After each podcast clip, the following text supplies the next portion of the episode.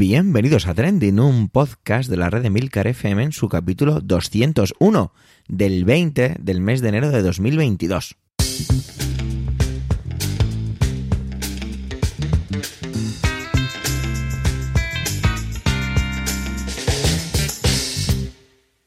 Trending es un podcast sobre lo que pasa, sobre lo que ocurre, sobre las noticias que pueblan las redes sociales. Todo ello con opinión y siempre con ánimo de compartir. Por ello somos varias voces, aunque yo, Javier Soler, haga de presentador.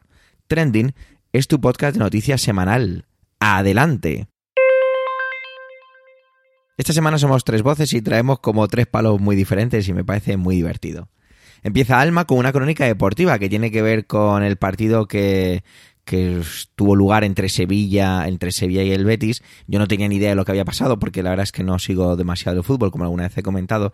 Y es que hubo un lanzamiento de un palo al terreno del juego y bueno, pues todo esto llevó a la cancelación del partido. Bueno, un montón de cosas que seguro que Alma os cuenta de una manera mucho más ordenada. Pero bueno, sea como sea, a mí este tipo de cosas mm, me siguen llamando la atención y me siguen llamando la atención más el hecho de que no se hayan encontrado soluciones. Bueno, os dejo ya con ella. Adelante compañera, adelante Alma.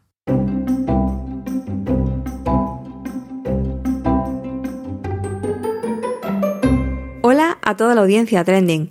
Esta es una de esas semanas en las que tengo clara mi intervención desde hace varios días, aunque el fútbol no sea uno de mis temas preferidos. Justo antes de empezar a preparar mis notas hice una búsqueda rápida y encontré que desde que colaboro en Trending había hablado de fútbol en dos ocasiones más y siempre por cuestiones que trascendían los temas deportivos. En esta ocasión ocurre algo similar. Eh, me refiero en concreto a lo que pasó el pasado sábado en el Benito Villamarín algo que desde mi punto de vista merecía ser comentado, eh, por lo trascendente del asunto, es decir, por lo que implica y porque generó mucha conversación y sobre todo controversia en redes sociales. Y eso que, mm, bueno, en mi opinión, no debería existir tal controversia, al menos del suceso en sí. Pero al final siempre andan en juego otro tipo de intereses y, por qué no decir, los emociones y sentimientos que sin duda determinan nuestra visión sobre cualquier hecho. Así que creo que es un buen momento para recordar que la objetividad, incluso la verdad, no existe. Dicho esto, pues volvemos al terreno de juego para contextualizar. El pasado 15 de, sábado 15 de enero se disputaba en el Estadio Benito Villamarín el partido de Copa del Rey Betis-Sevilla. Creo que no hace falta definir lo que significa un derby futbolístico y cómo hemos visto noticias de sucesos relacionados siempre con este tipo de partidos. En Sevilla el ambiente pues estaba caldeado, pero lo cierto es que en los últimos encuentros de los dos equipos de la ciudad pues no habían sucedido episodios de demasiada relevancia. Sin embargo, pues el pasado sábado sí volvió a ocurrir uno de estos episodios. Un aficionado del Real Betis lanzó al terreno de juego un palo que golpeó a Joan Jordan, uno de los jugadores, Joan Jordan, perdón, uno de los jugadores del equipo rival. El lanzamiento ocurrió en torno al minuto 40 de partido, poco después de que el Betis marcara un gol que empató el encuentro. El árbitro detuvo el juego para poco después pues acabar suspendiendo el partido que finalmente pues se terminaría de disputar eh, al día siguiente el domingo a puerta cerrada y pues se saldó con la victoria final del Betis. Estos fueron los hechos principales, pero no fue lo único que ocurrió durante esa, bueno, ese acontecimiento. Como decía al principio, y dando mi opinión, si nos ceñimos a esto, pues creo que debería haber unanimidad en condenar lo que ocurrió en el Villamarín y coincidir en que una acción así tiene que tener consecuencias. Por desgracia, en el fútbol existe un largo historial de sucesos violentos y de actitudes que empañan todo lo bueno que tiene el deporte. Y creo que arrojar, arrojar cualquier objeto, por inocente que parezca al terreno de juego, es motivo suficiente para suspender un partido. Lo mismo que si se sucedieran pues arengas, cánticos o insultos que denigrasen a cualquier persona. Sé que hace mucho que el fútbol dejó de ser un deporte y es principalmente espectáculo, pero es un espectáculo en el que está presente la infancia. Los comportamientos, actitudes, acciones y valores que transmiten los adultos en este tipo de acontecimientos están siendo observados por pequeñas personitas que un día crecerán y si han visto de forma recurrente actitudes violentas, creerán que eso es lo normal. Pero no. No es normal arrojar objetos a un campo de juego porque pueden herir tanto a quienes juegan como a quienes están disfrutando del partido. Arrojar objetos al terreno de juego es violencia y como tal debe ser condenada de forma institucional y totalmente unánime.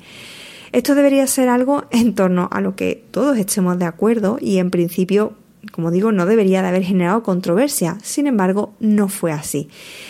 Tras esta violenta acción, eh, tras arrojar ese palo al, al, terreno de juego, el debate no se centró en por qué quienes estaban alrededor de la persona que lanzó aquel palo no la señalaron, ni por qué, a pesar de que de las medidas de seguridad, pues siguen ocurriendo sucesos de este tipo. Ni siquiera nadie llegó a plantear eh, hasta qué punto la ingesta de alcohol interfiere negativamente en, un, en el buen desarrollo y en el ambiente de este tipo de eventos deportivos y si hay que hacer algo al respecto. Como digo, el debate no se centró en, ninguna de en ninguno de esos temas. Tras el golpe del palo, la controversia fue si el jugador del Sevilla, que resultó impactado, estaba o no fingiendo. Fueron los propios jugadores del Betis quienes comenzaron a sembrar la duda y a publicarlo en redes sociales, respaldados por su club. Y a partir de ahí se generó una corriente de opinión bastante relevante que puso el foco directamente en el jugador del Sevilla, el cuerpo técnico y también el club, acusándolos de ser los culpables de parar el partido y de que se suspendiera. La mayoría de las veces que traigo temas a trending me cuesta dejar claro mi postura. Mis dudas, mis suelen ser mayores que mi certeza. Sin embargo, ante lo que pasó el sábado, sí tengo una postura contundente y es que cualquier tipo de violencia es condenable. Y la actitud de algunos jugadores del Betis me parece más que reprobable porque creo que es poco ético poner el foco en la víctima de una acción así y convertirla en la culpable de la suspensión del partido cuando la suspensión solo tuvo una causa que fue el lanzamiento del palo. Y tras el autor, pues el siguiente responsable es el club dueño del estadio porque son los encargados de velar por la seguridad en el mismo.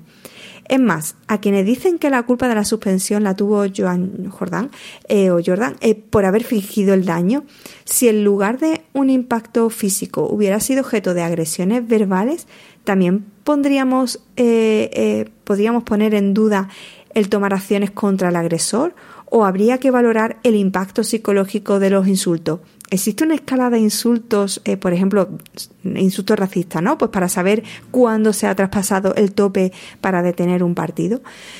Eh, desde mi punto de vista, la violencia es violencia en cada una de sus formas, sin importar el grado. Debe haber tolerancia cero contra ella. La más mínima muestra de violencia debe tener consecuencias si queremos que el deporte siga siendo deporte y que este tipo de espectáculo sea apto para las generaciones futuras y no una fuente para generar más violencia. Solo con eh, respuestas contundentes podemos evitar que vuelvan a suceder este tipo de acciones o que, si suceden, pues el resto de aficionados levante la mano y señales a quienes deben quedar fuera del espacio público hasta que sepan convivir en sociedad de una manera cívica. Bueno, con esta reflexión termino mi intervención de hoy y paso el relevo al resto de mis compis para que continúen el programa. A mí ya sabes que me escucha la próxima semana.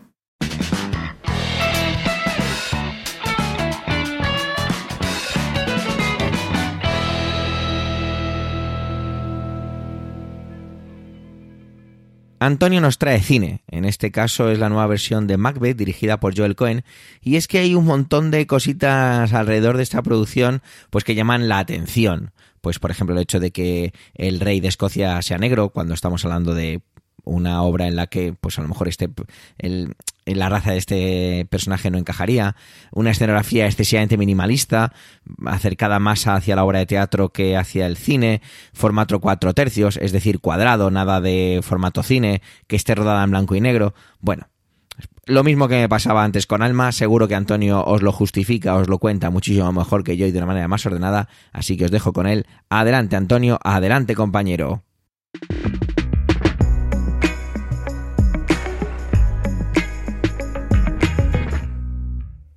Saludos, soy Antonio Rentero y esta semana en Trending quiero hablaros de Shakespeare en blanco y negro y en cuadrado.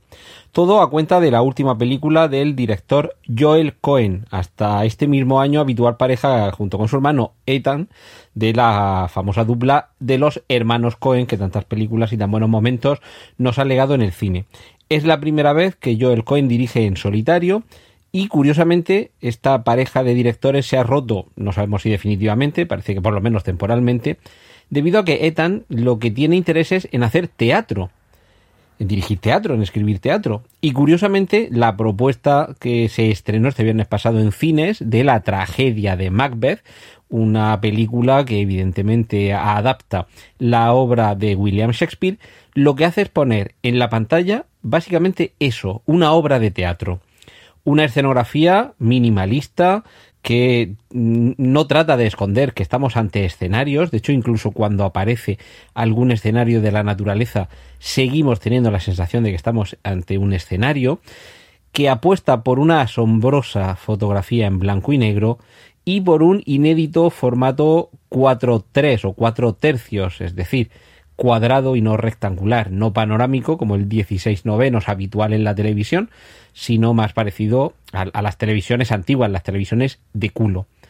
Los más viejos del lugar es posible que se acuerden de Estudio 1, ese célebre programa de la vieja radio televisión española, cuando como mucho había dos cadenas, en el que la televisión pública española nos llevaba a los hogares obras clásicas y algunas un poco más modernas de teatro, con un formato, desde luego, plenamente televisivo, en el que evidentemente no había escenarios naturales, sino que todo transcurría en decorados, y en ocasiones, si alguien recuerda esos programas de televisión, esos Estudio 1, Joel Cohen nos recuerda de alguna forma ese tipo de traslación del teatro a la imagen televisiva o cinematográfica. Esto tiene una virtud, desde luego, y es ensalzar el mérito del texto en lugar de permitir que el espectador se pierda en diversas cuestiones, como pueda ser la propia escenografía que he mencionado, en este caso puramente minimalista, unos decorados mm, reducidos a lo básico, mobiliario inexistente en muchas ocasiones, vestuario sobrio y por supuesto esto lo que facilita es que nos concentremos tanto en el texto, en el libreto, como en la interpretación. Una vez más, Denzel Washington interpreta a un personaje que históricamente no tenía por qué tener su mismo color de piel. Ya en otra película dirigida por un gran amante del teatro y el cine shakespeariano como es Kenneth Branagh, la película Mucho ruido y pocas nueces, Denzel Washington eh, interpretaba al príncipe de Aragón y evidentemente los testimonios históricos nos recuerdan que no parece muy creíble que el histórico príncipe de Aragón tuviera la tez del mismo color que Denzel Washington. En este caso, un rey de Escocia tampoco parece que lo podamos identificar con esa misma raza. Pero ¿qué importa esto cuando la interpretación y el trabajo de Denzel Washington son monumentales como en esta película, acompañado además de una Frances McDormand habitual también en el cine de los Cohen, no en vano tiene relación con uno de los hermanos Cohen y, que además una vez más demuestra que, que es una dotadísima actriz. Pues bien, todo esto, este conjunto de talentos, el director y guionista, evidentemente el libreto original de Shakespeare, eh, director y guionista Joel Cohen, por supuesto, la música de Carter Burnwell, que tampoco hay que eh, eh, echarla en falta, y los dos talentos interpretativos de Denzel Washington y de Frances McDormand nos colocan de esta manera quizá un poco insólita en ese aspecto formal, ya digo, blanco y negro, formato de la imagen cuadrado, mm, escenografía reducida al mínimo, nos sitúan ante una obra que, dado que se ha estrenado en muy pocos cines, pero que también está disponible en la plataforma de streaming Apple TV Plus, puede permitirle al amante del teatro, al amante del cine, al amante del arte, en definitiva, disfrutarla en varias ocasiones, porque mi recomendación sería verla varias veces. Por supuesto, no seguidas, espaciando un poco esos visionados, pero mi recomendación sería verla en versión original pero también en versión doblada, porque los actores de doblaje españoles, en este caso también, hacen un excelente trabajo.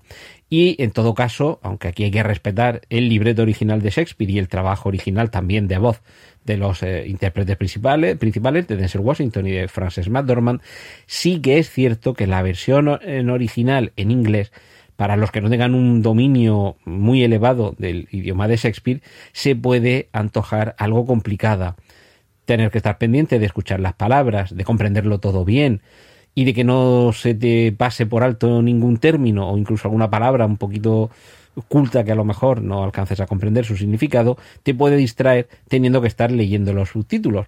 mi recomendación además sería poner los subtítulos en inglés, escuchar el inglés leyendo en inglés.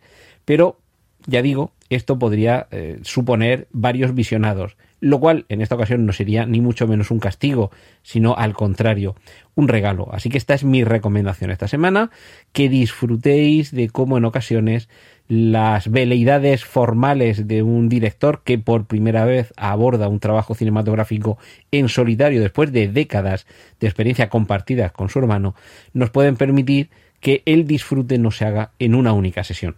Así que disfrutadla como queráis, disfrutadla varias veces, deleitaos con el idioma, con la interpretación, con la puesta en escena y siempre recordad que una buena obra de teatro no siempre deviene en una buena película, pero en casos como este, la obra de teatro es de las mejores de la historia y la película, no vamos a decir que sea de las mejores películas de la historia, pero desde luego está más que a la altura del original. Y esto es lo que quería compartir esta semana con vosotros aquí en Trending. Y ahora os dejo que sigáis disfrutando de los contenidos del resto de mis compañeros. Un saludo de Antonio Rentero.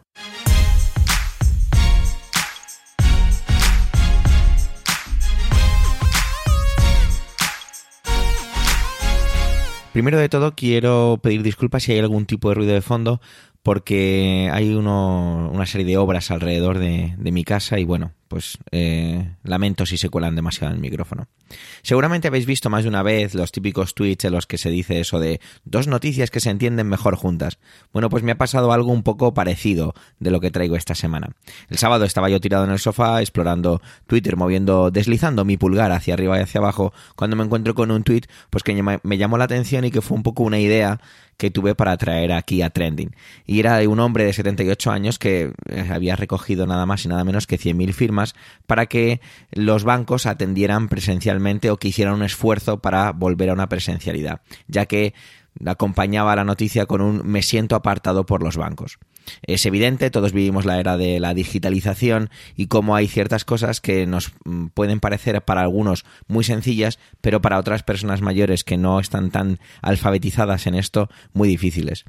Es curioso porque cuando leía el cuerpo de, la noticia, bueno, pues es, todo lo que cuenta este hombre es bastante sencillo y es eso, que cada vez es más difícil hacer ciertas cosas de manera presencial y que incluso él sentía, se sentía un poco idiota y humillado cuando eh, la otra persona al lado del teléfono le, hacía sentir pues eso, como que no tenía ni idea de lo que estaba diciendo y que para él era complicado. Hablamos de una persona que tiene esos 78 años pero que es perfectamente cabal y que quiere seguir siendo lo más independiente posible. Esto no es un ataque contra los bancos y yo creo que este hombre no lo hacía de esa manera o sí que lo hace de esa manera hacia los bancos porque es lo que le interesa pero creo que es un llamamiento un poquito general. Porque es cierto, yo de hecho soy el primero que hay ciertas cosas que de repente dices espera, espera, espera, vamos a ver, vamos a hacer esto más despacio porque a lo mejor estoy haciendo algo mal. Me pasa con mis padres, quizá os pase, o quizá sois oyentes algo más mayores y, os sentís identificados con, este hombre, que, jolín, les cuesta porque, porque se sienten inseguros, también al mismo tiempo entienden que todo lo que tenga que ver con un banco tiene una capa de seguridad extra y tienen miedo de cometer algún error o de exponer algún tipo de dato, entonces pues es complicado. Eh, mi madre poniéndolo y trayéndolo a mi, a mi entorno, noto que muchas veces, y ella es bastante independiente, lo digo aparte, y bastante interesada en hacer las cosas por ella misma, pues muchas veces noto que tiene incluso cierta ansiedad, ¿no? Para, para hacer ciertas cosas de, de su negocio, los, los recibos de sus clientes, y, y, noto que, que, tiene esa ansiedad y entonces comprendo perfectamente eh, esta petición. ¿Y cuál es la el símil, o mejor dicho, cuál es la vinculación que hago con la siguiente noticia? Bueno, pues que salía publicado ayer, aunque esta noticia es curioso que realmente debería haber aparecido antes en los medios, pero fue un poco el periódico El Mundo el que convirtió que, se, que fuera tendencia ayer por la tarde para vosotros, hoy por la tarde para mí cuando grabo esto, que aparecía que el bachillerato desaparece con la nueva propuesta de ley educativa la asignatura de tecnologías de la información y la comunicación. Esto es un poquito clickbait, entre comillas, porque si leemos un poquito más el cuerpo de la noticia, realmente lo que ocurre es que esto pasa a ser eh, competencias de las comunidades autónomas y que lo que se pretende es hacer mm, algún tipo de alternativa más hacia la programación, computación, creación digital, pensamiento computacional o robótica, pero dejando claro que es cuestión de las legislación, mejor dicho, iba a decir legislativo, no, legislación o que digamos que tienen que ver con que las comunidades autónomas lo apliquen y que en todo caso serían optativas. Aquí pues aparecían diferentes colectivos que se que manifestaban su, su descontento, universidades que lo hacían y que arrojaban cifras sobre que por ejemplo en España hay cerca de 80.000 matriculados en diferentes universidades que tienen que ver con con procesos digitales, con procesos informáticos y que no vienen suficientemente alfabetizados. Para aquellos que acaben de llegar o que no lo recuerden, yo trabajo en un colegio y me dedico un poco a la parte tecnológica dentro del colegio, a todo lo que tiene que ver con un soporte técnico. Yo no soy profesor de informática en el colegio. Y es cierto que la asignatura como tal de informática ha quedado diluida en el tiempo. Ha quedado diluida porque se han sobreentendido muchas cosas. Y voy a poner una serie de ejemplos a ver si se entiende bien lo que quiero trasladar. Siempre por favor, intentemos recordar cómo este hombre de 78 años se ha sentido apartado por culpa de no estar digitalizado o alfabetizado en la digitalización, que es curioso cómo esto va enlazado. Y es que a mí me habría encantado cuando estaba en secundaria, en bachillerato, haber entendido cómo se hace la declaración de la renta, por ejemplo. A mí nadie me explicó eso y de hecho hoy en día, aunque ya he aprendido a hacerla yo y tengo 36 años, pues habría sido genial aprenderlo. O haber aprendido a socorrer a alguien eh, estando en secundaria o haber aprendido cómo funciona o qué ocurre si a mi motor diésel le echo gasolina. Entender que lo estoy llevando un poco al extremo. Ojalá entendáis hacia dónde voy. La digitalización, la informática, forma parte de nuestro día a día. Todos los, todas las personas o una grandísima mayoría de la población lleva un dispositivo móvil dentro de su bolsillo o en su bolso que es capaz de hacer miles de cosas con ello. Desde poder hablar por teléfono con una persona que está al otro lado del mundo, a verle la cara por una videoconferencia, realizar un pago instantáneo de 5 céntimos por un chicle, no sé si los chicles seguirán costando 5 céntimos, o realizar una transferencia bancaria, comprar cualquier cosa, lo que sea, todos sabemos todo esto, pero todo esto no es fácil de trasladar a una a un saber utilizarlo. Y encima vivimos una época y un momento ahora mismo en el que muchísimos de los alumnos de secundaria y primaria están teniendo que utilizar ordenadores para conectarse a clases online y qué mínimos tienen que saber. Yo esto es una cosa que siempre me he planteado desde mi punto de vista puramente profesional y es con la alfabetización de la informática, de lo que significa utilizar un ordenador, reconocerlo. A nadie le explicamos qué es un, qué es un lápiz. O bueno, a lo mejor sí, porque yo, que soy profesor de educación infantil, mejor dicho, perdón, maestro de educación infantil, eh, de una manera Em, transversal y quizá esta sea la palabra básica para todo esto y que englobe todo lo que trato de decir, sí que se lo cuento, porque lo utiliza, porque lo manipula, porque lo prueba, lo experimenta. Lo mismo con una hoja de papel, lo mismo con una cartulina, lo mismo con todos los materiales. Pues en los ordenadores pasa lo mismo y cuando yo trato de trasladar esto a mis compañeros y a los propios alumnos, intentamos hacer ese esfuerzo de entender qué es una tableta, qué es lo que hay dentro de esa tableta, cuáles son los botones, qué es lo que puedo hacer y qué es lo que no puedo hacer, qué posibilidades me brinda, qué posibilidades no, por qué tengo que cargarlo, qué consume energía, qué significa conectarse a eh, la wifi. La palabra wifi algún día la traeremos aquí que también tiene tela, porque no es wifi, es wifi, pero ya no quiero abrir ese melón que ya llevo casi ocho minutos hablando pues un ordenador, el teclado, ¿qué significa la, tecla SUPR? ¿Qué significa imprimir pantalla? Eh, ¿Qué significa la tecla F1, F2? Combinación de teclas, ¿qué significa Shift? Todo ese tipo de cosas que le vamos a exigir a un alumno que sea capaz de, que se, perdón, que sea capaz de escribirnos un documento, y me da igual el programa, sea Word, sea Pages, sea eh, LibreOffice, me da igual, le exigimos el que sepa abrir un programa, el que sepa hacer ciertas cosas, pero ¿se las hemos enseñado? ¿Le hemos enseñado a utilizar la herramienta? Pues quizá sí que sea importante alfabetizar al alumnado para que sepa reconocer los diferentes elementos que componen una herramienta que va a estar con él toda su vida.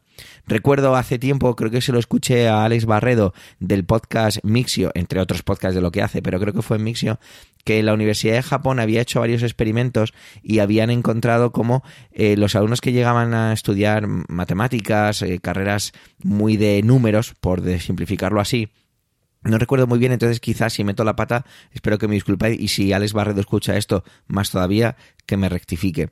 Y se quejaban de que los alumnos no eran capaces de resolver problemas sencillos, problemas sencillos de matemáticas, porque no los habían trabajado.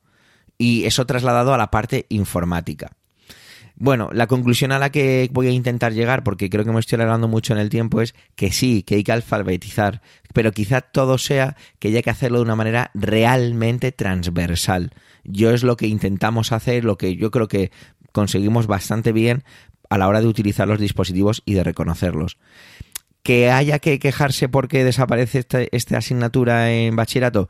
Bueno, no sé si estoy a favor o en contra, os lo digo sinceramente, no lo sé porque que se sustituya por otras que sean similares, de acuerdo, pero yo iría siempre más a lo que tiene que ver con, con, la, con la idea de el uso de, de los dispositivos y el reconocimiento de los componentes, parte hardware y parte software, cómo conviven.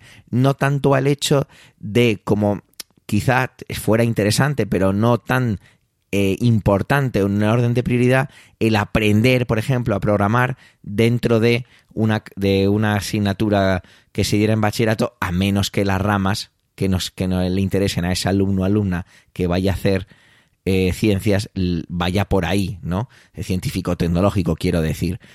Pero bueno, creo que como siempre es delicado, pero es muy curioso con encontrarnos con estas dos noticias en un margen de menos de siete días en el que un hombre de 78 años no consigue sentirse a gusto ni, si, ni reconocido, incluso humillado por su banco porque es incapaz de hacer ciertas cosas que implican estar alfabetizado digitalmente y por otro lado parece que la nueva ley educativa eh, suprime eh, los conocimientos de informática en, eh, en los cursos de bachillerato. Espero que mis conclusiones un poco atropelladas estuvieran hayan llegado hasta algún sitio y gracias por escucharme esta semana en esta intervención de Trending. Gracias por vuestro tiempo, gracias por querer escucharnos en este capítulo ducentésimo primero. Tenéis nuestra cuenta de Twitter arroba trendingpod por si queréis dejarnos algún comentario. Un saludo y hasta la semana que viene.